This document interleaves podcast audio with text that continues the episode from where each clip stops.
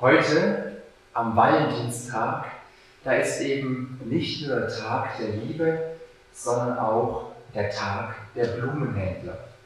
Vielleicht in diesem Jahr weniger, aber sonst haben in den letzten 10, 20, 30 Jahren die Blumenhändler enormen Umsatz gemacht.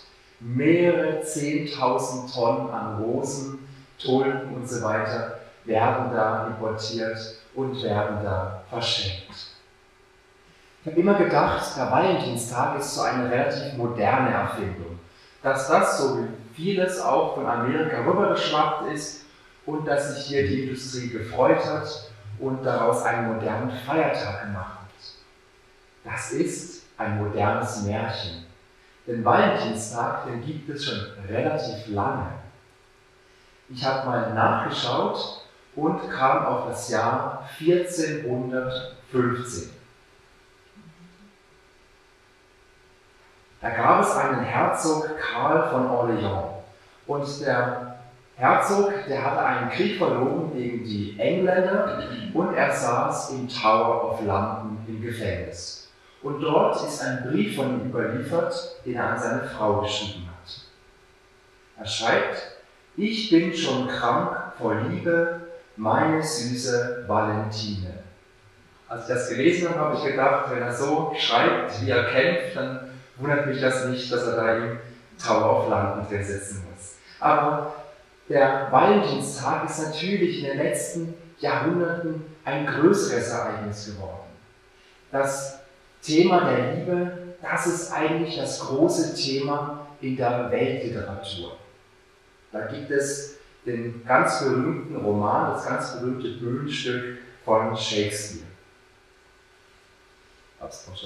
Romeo und Julia, seitdem es geschrieben worden ist, wurde dieses Stück unzählige Male aufgeführt. Es gibt das Drama, das Leiden des jungen Werther, der aufgrund der Liebe, die nicht so ja, sein kann, wie er sich das wünscht, sich am Ende das Leben nimmt. Es gibt das berühmte Bild von Gustav Klimt, der Kuss, also auch in der Malerei ist das Thema der Liebe ein entscheidendes, ein großes Thema. Und es gibt für alle, die gerne Fernsehen gucken, jeden Sonntagabend Rosamunde Pilcher, wo auch zwei oder drei oder vier glückliche Menschen ihre große Liebe finden. Aber wenn wir jetzt weiterdenken, dann merken wir, dieses Thema der Liebe ist ja eigentlich nicht nur auf die romantische Liebe beschränkt. Liebe hat ein größeres Spektrum. Da gibt es die Liebe zwischen den Eltern und ihren Kindern. Da gibt es die Liebe zwischen Kinder und Großeltern. Es gibt beste Freunde, die ganz ohne Romantik sich lieben. Und wir spüren, Liebe hat verschiedene Ausprägungen. Wir können Tiere lieben und wir lieben unsere Hobbys. Und wenn wir noch weiter denken, dann merken wir auch, dass mit der Liebe, das ist gar nicht so einfach. Das mit der Liebe kann extrem kompliziert sein. Bevor wir dazu kommen, möchte ich zunächst einmal kurz ein paar Vorbedingungen setzen, ein paar Voraussetzungen, damit wir überhaupt verstehen können, was Gott uns zur Liebe sagt.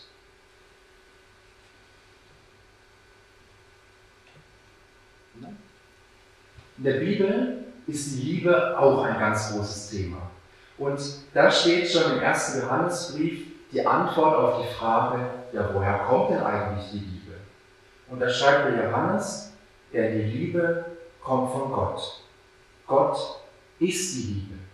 Das heißt, wenn wir sagen, dass Gott uns erschaffen hat, uns als Menschen in dieser Welt, dann hat er auch das Konzept Liebe erfunden. Gott hat die Welt nicht so geschaffen, dass wir als seine Sklaven einfach das tun, was er möchte, sondern Gott hat sich überlegt, wenn Liebe, dann soll diese Liebe freiwillig sein. Dann soll der Mensch sich dafür entscheiden können, einen anderen Menschen oder eben Gott lieben zu können oder auch nicht. Und diese Grundlage, diese Voraussetzung, das ist auch die Voraussetzung für das Konzept von der Gottesliebe. Das heißt, Gott liebt jeden einzelnen Menschen von uns. Sobald wir geschaffen sind, noch davor, bevor wir geschaffen sind, sind wir von Gott geliebt. Und Gott liebt uns, auch wenn wir ihn nicht lieben. Aber genauso freut er sich, wenn wir diese Liebe erwidern, wenn wir Antwort geben, wenn diese Liebe, die uns geschenkt wird, auf fruchtbaren Boden fällt und auch wir Gott darauf antworten. Aus freiwilligen Stücken. Und das sagt die Bibel, das ist auch die Grundlage für die Nächstenliebe. Wenn ich mich von Gott geliebt weiß, wenn ich weiß, ich bin unendlich wertvoll, dann bin ich auch fähig, andere Menschen zu lieben. Für andere Menschen da zu sein und ihnen diesen Wert, den ich erlebt habe, weiterzugeben.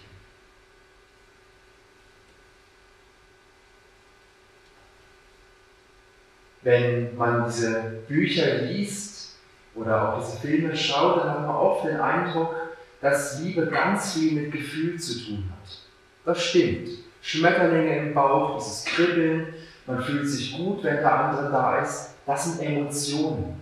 Aber gleichzeitig, das sagt die Bibel auch, ist die Liebe auch eine Entscheidung. Wenn ich heirate, dann entscheide ich mich ja dafür, mit diesem Menschen zusammen zu sein. Und das hat nicht nur etwas mit dem Herzen zu tun, sondern auch ein Stück weit was mit dem Verstand. Ich entscheide mich bewusst für diese Liebe. Und das wird insgesamt in der Bibel deutlich. Aber wenn ich diese Entscheidung treffe, dann merken wir, so einfach ist es eben nicht. Am Anfang, wenn die Schmetterlinge noch da sind, wenn Freunde und Freundinnen sich befreunden, dann ist es noch schön. Aber irgendwann kommen die Spannungen, kommen die Herausforderungen und man merkt, diese Einigkeit, die man am Anfang vielleicht hatte, die ist nicht mehr da. Oder es kommen Fragen auf, es kommen Situationen, wo man merkt, hoppla, der andere, er tickt ja doch ganz anders als ich. Und das gilt eben nicht nur für Beziehungen, das gilt auch für Familien und für Freundschaften.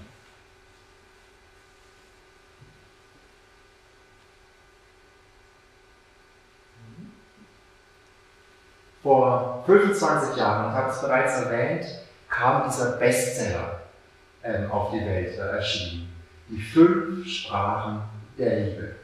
Und der Autor von diesem Buch, der Gary Chapman, der hat unter anderem auch Beziehungstipps ähm, gegeben. Er war Beziehungsratgeber, das ist eigentlich heute noch. Er ist Pastor, also amerikanischer Pastor und Beziehungsratgeber. Und er hat aufgrund von dem, was er beobachtet hat, ein Konzept entwickelt. Und er hat gesagt, es gibt fünf grundsätzliche Liebessprachen. Fünf Arten und Weisen, in der Menschen ihre Liebe kommunizieren. Wie sie ausdrücken, dass sie den anderen gern haben oder ihn lieben. Und genauso, dass sie in dieser Sprache das am besten verstehen. Das heißt, dass jeder Mensch so etwas wie eine Muttersprache hat, wo er sich blind drin versteht und wo er nicht lange überlegen muss, wie muss ich mich ausdrücken, damit der andere mich versteht. Das heißt, wenn jeder Mensch eine Muttersprache hat, in der er oder sie seine Liebe ausdrücken kann, heißt das im Umkehrschluss, dass es vier Fremdsprachen gibt. Dass es vier Sprachen gibt, die mir nicht so vertraut sind, wo ich vielleicht mehr oder weniger Mühe habe, diese Sprachen zu verstehen. Ich lade euch ein, dass wir einen Streifzug gemeinsam durch diese Welt der fünf Sprachen machen, der fünf Liebessprachen. Es kann an dieser Stelle nur ein Streifzug sein, aber ich werde am Schluss noch etwas dazu sagen, wie man dann weitermachen kann.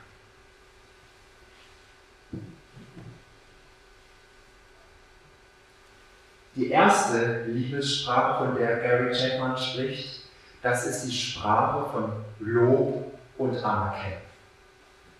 Unsere Tochter Lotta, die ist gerade dabei, trocken zu werden. Diese dicken Stoffwindeln, die sie immer tragen muss, die stören sie extrem und sie kam endlich auf die Idee, dass es auch anders geht. Und für uns heißt das, dass wir jeden Tag seit ungefähr einer Woche alle 20 Minuten den Wecker stellen müssen.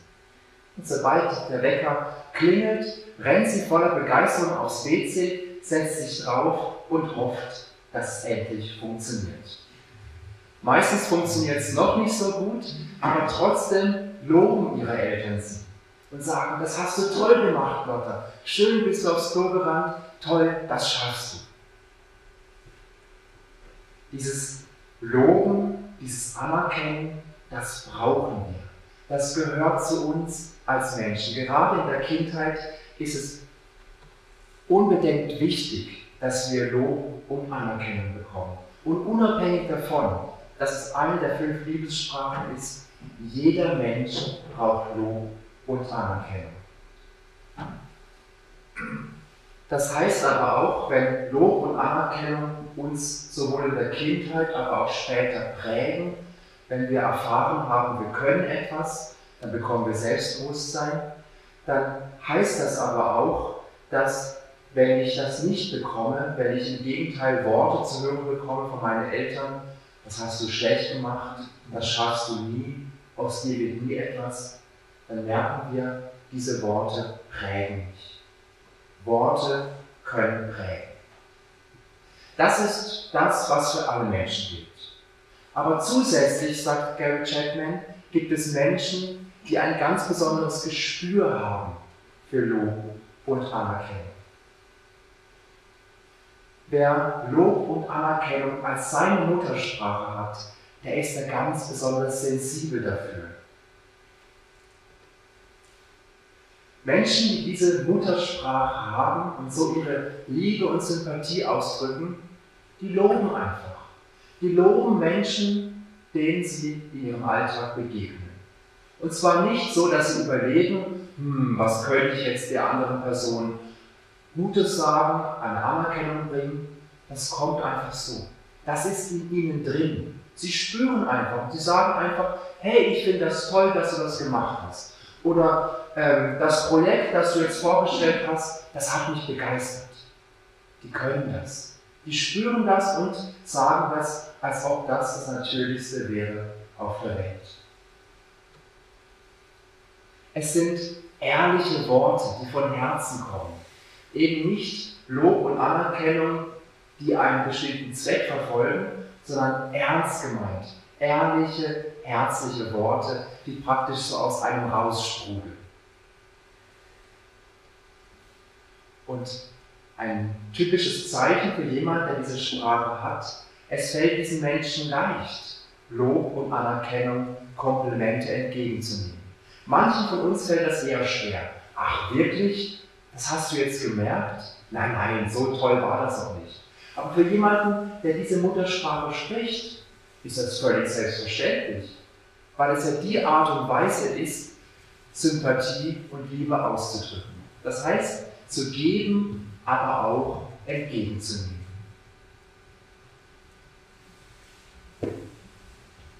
Gary Chapman begründet das auch biblisch. Er sagt, dieses Lob und Anerkennung, diese Muttersprache, diese Sprache spricht Gott auch. In der Bibel, da lesen wir viel davon, dass Gott uns einzigartig gemacht hat, dass wir wertvoll sind in seinen Augen, dass wir eben kein Zufall sind, sondern wunderbar geschaffene Geschöpfe Gottes. Und jemand, der diese Muttersprache Lob und Anerkennung hat, findet vielleicht hier einen besonderen Zugang zu Gott. Wenn jemand, der das hat, diese Zusagen liest, dann spürt er oder sie, dass diese Zusagen direkt in das Herz treffen, dass Gott mir diese Zusagen gibt, dass Gott mich lobt, dass Gott mir Anerkennung schenkt. Sie spüren, dass das Herz aufgeht und die Liebe Gottes spürbar. Und auf der anderen Seite, wenn Liebe keine Einbahnstraße ist, kann auch das ein Weg sein, Gott die eigene Liebe zu bekennen. Gott, ich lobe dich. Ich lobe dich für deine Größe mit Liedern, mit Gebeten, mit Psalmen. So drücke ich dir, Gott, meine Liebe, meine Dankbarkeit aus. Ein berühmtes Beispiel für jemanden, der diese Muttersprache hat, ist König David. Wir haben ganz viele Psalmen von ihm in der Bibel, wo er Gott lobt und dankt für seine Größe und das, was er getan hat. Lob und Anerkennung ist eine Sprache der Liebe.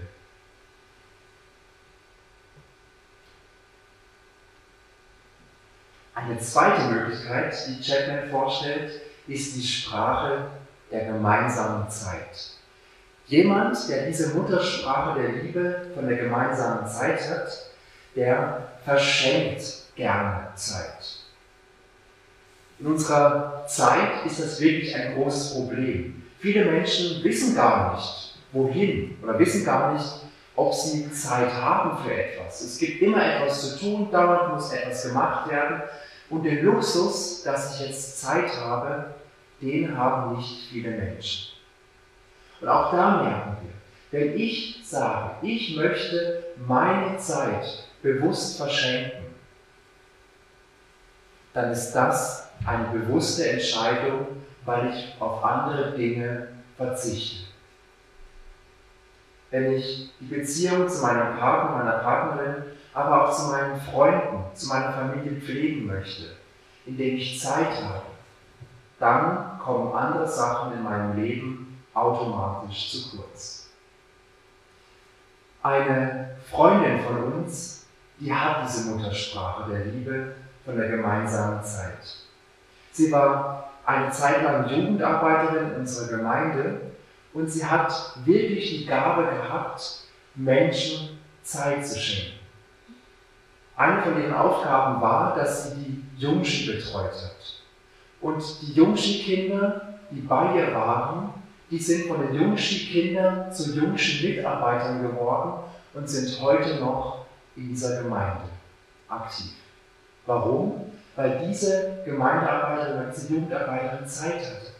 Wenn man mit ihr geredet hatte, hat, dann hatte man das Gefühl, dass es nichts Wichtigeres gibt auf dieser Welt als diese Person.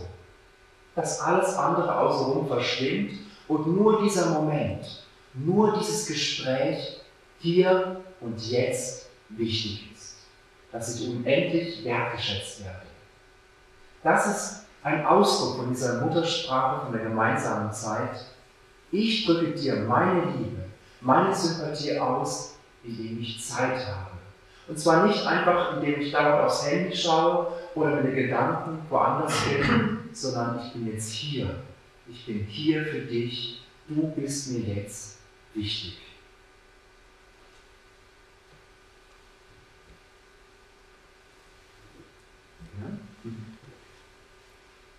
Diese Einstellung, ich habe ein offenes Herz, ich habe offene Ohren, ich höre jetzt einfach zu. Als Männer, und das sind meistens Männer, die das betrifft, da wollen wir oft schnell das Problem lösen. Wir hören das Problem und rattern im Hintergrund schon die Lösungsmöglichkeiten durch. Bei dieser Muttersprache von der gemeinsamen Zeit, dieses Hören, da geht es nicht darum, bereits eine Lösung zu finden, sondern erst einmal zuzuhören. Was beschäftigt dich? Was geht dir in diesem Moment durch den Kopf und wie nehme ich das wahr? Und auch hier die gemeinsame Zeit steht im Vordergrund. Auf Neudeutsch Quality Time, qualitative Zeit.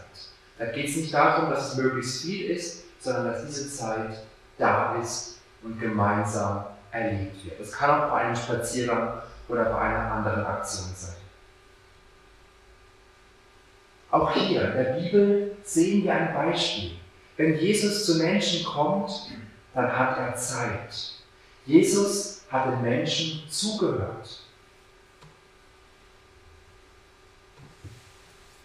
Da gibt es das Beispiel von Zachäus, wenn er zu Zachäus kommt, dann hört er den Zachäus zu und Zachäus ändert sein Leben, weil endlich jemand kommt und ihm zuhört. Da gibt es die Frau am Jakobsbrunnen, die ganz schwierige Männergeschichten erlebt hat und nicht mehr weiß, wie es weitergeht. Jesus kommt und hört dieser Frau zu und sie merkt, das macht etwas mit mir. Jesus hat Zeit, Jesus hört mir zu. Und im Umkehrschluss kann das auch für mich heißen, wenn das meine Muttersprache ist, was heißt das für meine Beziehung mit Gott? Zeit nehmen für Gott. Zeit nehmen für die Beziehung, für die Freundschaft, die ich zu Gott habe. Das kann zum Beispiel sein, indem ich in der Bibel lese, indem ich eine Kerze anzünde und einfach da bin und sage, Gott, jetzt habe ich Zeit für dich. Ich will auf dich hören und ich will hören, was du mir sagst, aber genauso möchte ich auch diese Zeit nutzen können und dir sagen, was mir auf dem Herzen liegt. Menschen, die diese Muttersprache haben, können hier einen Weg finden, mit Gott in Beziehung zu treten, mit Gott zu sprechen.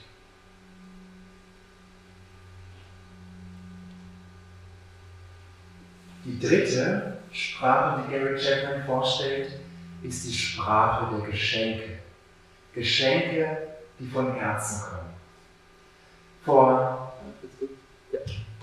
vor ein paar Jahren hat das Mikromagazin ein Interview durchgeführt und hat den deutschen Theologen und Philosophen Christoph Quarch gefragt, was es eigentlich mit dem Schenken auf sich hat. Dieser Philosoph hat sich mit dem Konzept des Schenkens auseinandergesetzt und er hat gesagt, Schenken bedeutet, dem anderen etwas zu sagen und beschenkt werden, sich vom anderen etwas sagen zu lassen. Sag's nochmal, schenken bedeutet, dem anderen etwas zu sagen und beschenkt werden heißt, sich vom anderen etwas sagen zu lassen. Oder auf den Punkt gebracht in einem Satz, schenken ist Kommunikation. Das heißt, es ist überhaupt nicht abwegig, wenn wir auch bei Geschenken von einer Sprache reden, von einer Liebessprache. Natürlich können Geschenke irgendwie Ausdruck sein für ein schlechtes Gewissen. Das kann vielleicht am Valentinstag oder am Hochzeitstag besonders häufig vorkommen. Aber trotzdem merken wir, wenn Geschenke Kommunikation sind, dann drücken Geschenke auch etwas aus. Mehr als nur ein schlechtes Gewissen.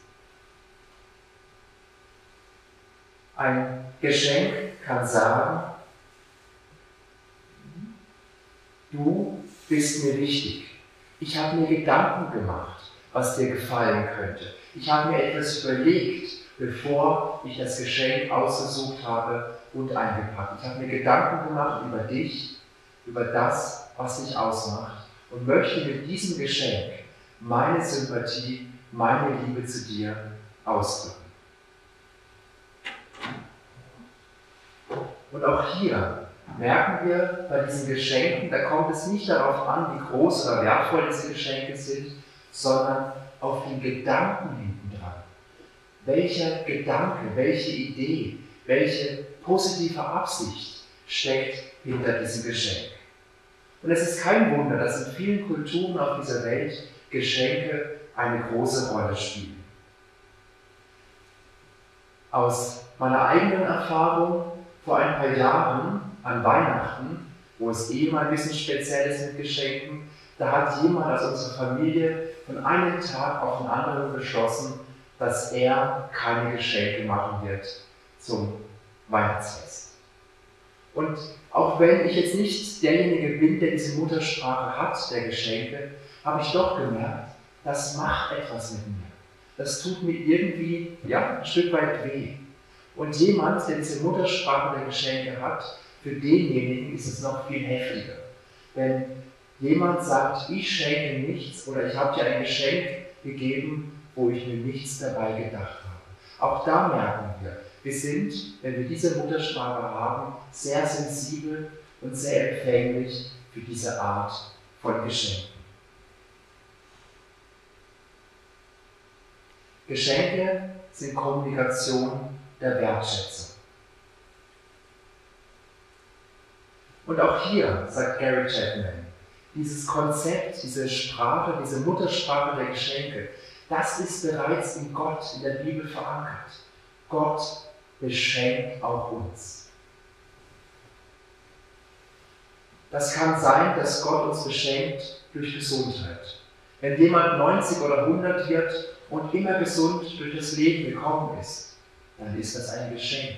Das ist nicht selbstverständlich. Gott beschenkt uns durch seinen Segen. Gott beschenkt uns durch Menschen, die er uns an die Seite stellt. Gott beschenkt uns durch Erlebnisse. Gott beschenkt uns teilweise auch durch finanzielle Unbesorgtheit. Gott meint es gut mit uns. Und auf der anderen Seite kann sich jemand fragen, der diese Muttersprache der Geschenke hat, wenn Gott mich beschenkt, wie kann ich Gott beschenken? Wie kann ich Gott meine Liebe zum Ausdruck bringen?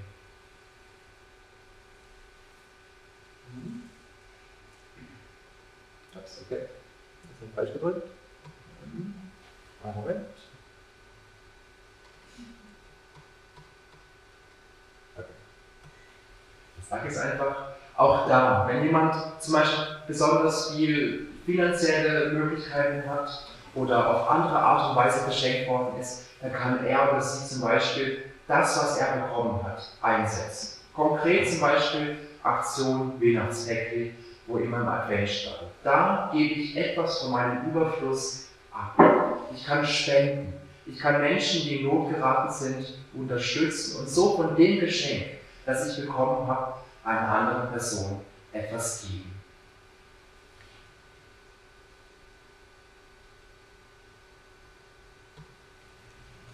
Die vierte Sprache ist die Hilfsbereitschaft. Das sagt Gary Chapman, das Prinzip bei der Muttersprache der Hilfsbereitschaft ist Taten statt Worte. Das sind Menschen, die ihre Liebe, ihre Sympathie dadurch ausdrücken, dass sie einfach anpacken, dass sie konkret und tatkräftig etwas tun.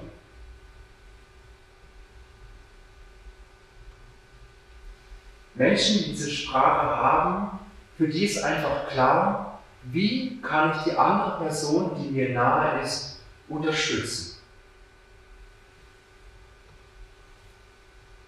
Es kann auch ein Hinweis darauf sein, dass jemand, der diese Muttersprache hat, sich gar nicht groß Gedanken darüber macht, sondern einfach weiß, ich unterstütze jetzt diese Person und ich biete jetzt meine Hilfe an. Es fällt mir leicht. Auf der anderen Seite auch hier, ich bin empfänglich dafür, wenn mir jemand hilft.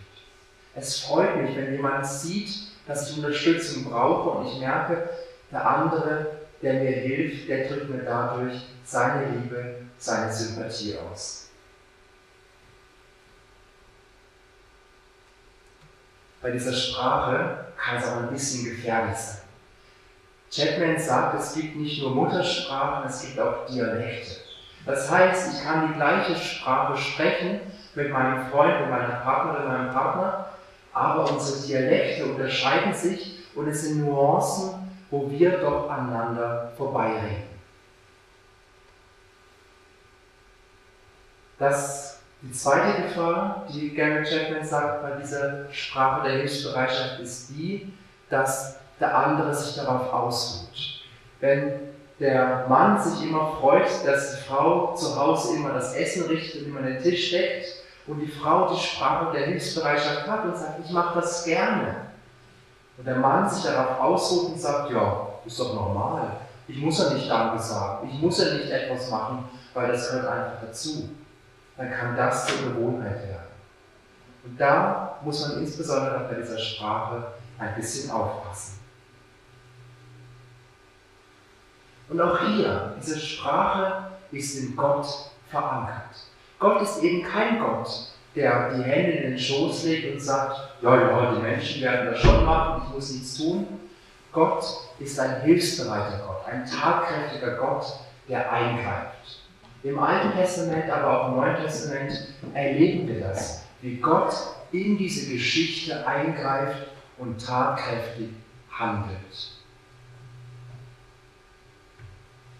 Bei Jesus sehen wir, was es heißt, tatkräftig Nächstenliebe zu üben, dem anderen Menschen zu helfen. Und zwar nicht aus der Motivation heraus, gib du mir, dann gebe ich dir, sondern aus der Motivation heraus, ich bin geliebt und ich möchte meinen Nächsten unterstützen, weil auch er geliebtes Kind von Gott ist.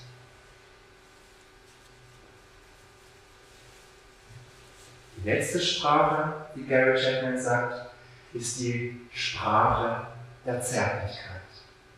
Es gab vor ja, schon tausend Jahren ungefähr, im Mittelalter, gab es ein grausames Experiment. Da hat der römisch-deutsche König äh, Friedrich II. ausprobieren wollen, welche Sprache, welche Ursprache die Menschen sprechen. Und hat ein paar weißen Babys genommen und hat sie Ammen und Pflegerinnen gegeben. Und hat sie ihnen gesagt, diese Babys, die sollen versorgt werden, die sollen Essen bekommen, die sollen gewaschen werden und so weiter, gewickelt, aber sie sollen nicht angefasst, nicht gestreichelt und sollen nicht mit ihnen geredet werden. Das Ergebnis von diesem grausamen Experiment war, dass diese Babys innerhalb von wenigen Monaten gestorben sind. Die hatten alles, außer Nähe, Ansprache und Zärtlichkeit. Berührungen schaffen Beziehungen. Wenn ich jemandem die Hand schüttle, zumindest in normalen Zeiten, dann nehme ich Kontakt auf. Dann berühren wir uns und es entsteht eine Beziehung. Freunde umarmen sich. Liebespaare umarmen sich und haben andere Formen der Zärtlichkeit und der Intimität. Und da merken wir, das gehört zu uns als Menschen, aber Menschen, die diese Liebessprache der Zärtlichkeit sprechen, haben noch einmal eine weitere Dimension, wie sie ihre Liebe, ihre Sympathie ausdrücken können. Menschen, die diese Sprache haben, denen fällt es leicht, das auszudrücken. Die umarmen einfach gerne andere Menschen und sagen so, ich hab dich gern, ich hab dich lieb. Menschen, die diese Sprache sprechen, genießen es, wenn der Partner und die Partnerin eine kleine Geste der Zärtlichkeit hat, wenn die Hand genommen wird oder wenn Freunde oder Freundinnen einfach umarmen. Die finden das gut und sagen und spüren, hier bin ich angelangt. Und auch hier kann man sich fragen, brauche ich das? Springe ich darauf an? Tut mir das gut? Kann ich so meine Liebe zum Ausdruck bringen? Noch ein paar letzte Worte. Die Bibel ist alles andere als leibfeindlich. Oft hat man gedacht, die Liebe verurteilt Sexualität und findet alles schlecht, was nicht der Fortpflanzung dient. Das stimmt zum Glück nicht. Die Kirche, äh, Entschuldigung, die, äh, die Bibel befürwortet eine Sexualität und sagt, ihr dürft und ihr sollt das ausprobieren, ihr dürft das tun.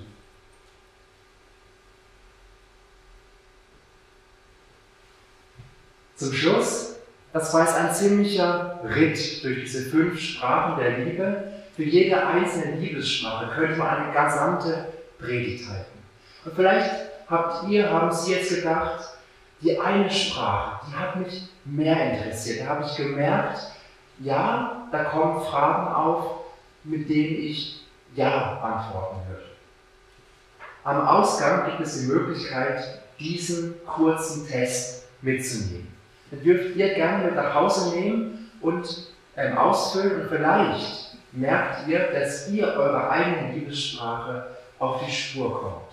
Und es kann helfen, sich selber zu verstehen. Es kann helfen, den anderen zu verstehen, wenn der andere eine andere Sprache spricht. Und es kann helfen, wie ich mit Gott in Kontakt treten kann, wie ich mit Gott in Beziehung kommen kann. Herzliche Einladung, diesen Test mitzunehmen. Man kann ihn alleine ausfüllen, aber es kann auch spannend sein, ihn mit dem Partner oder mit der Partnerin anschließend genauer anzuschauen und ins Gespräch zu kommen.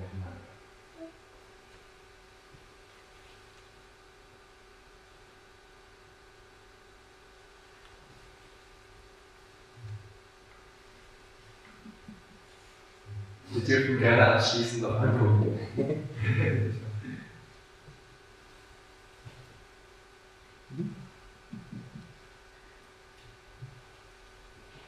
thank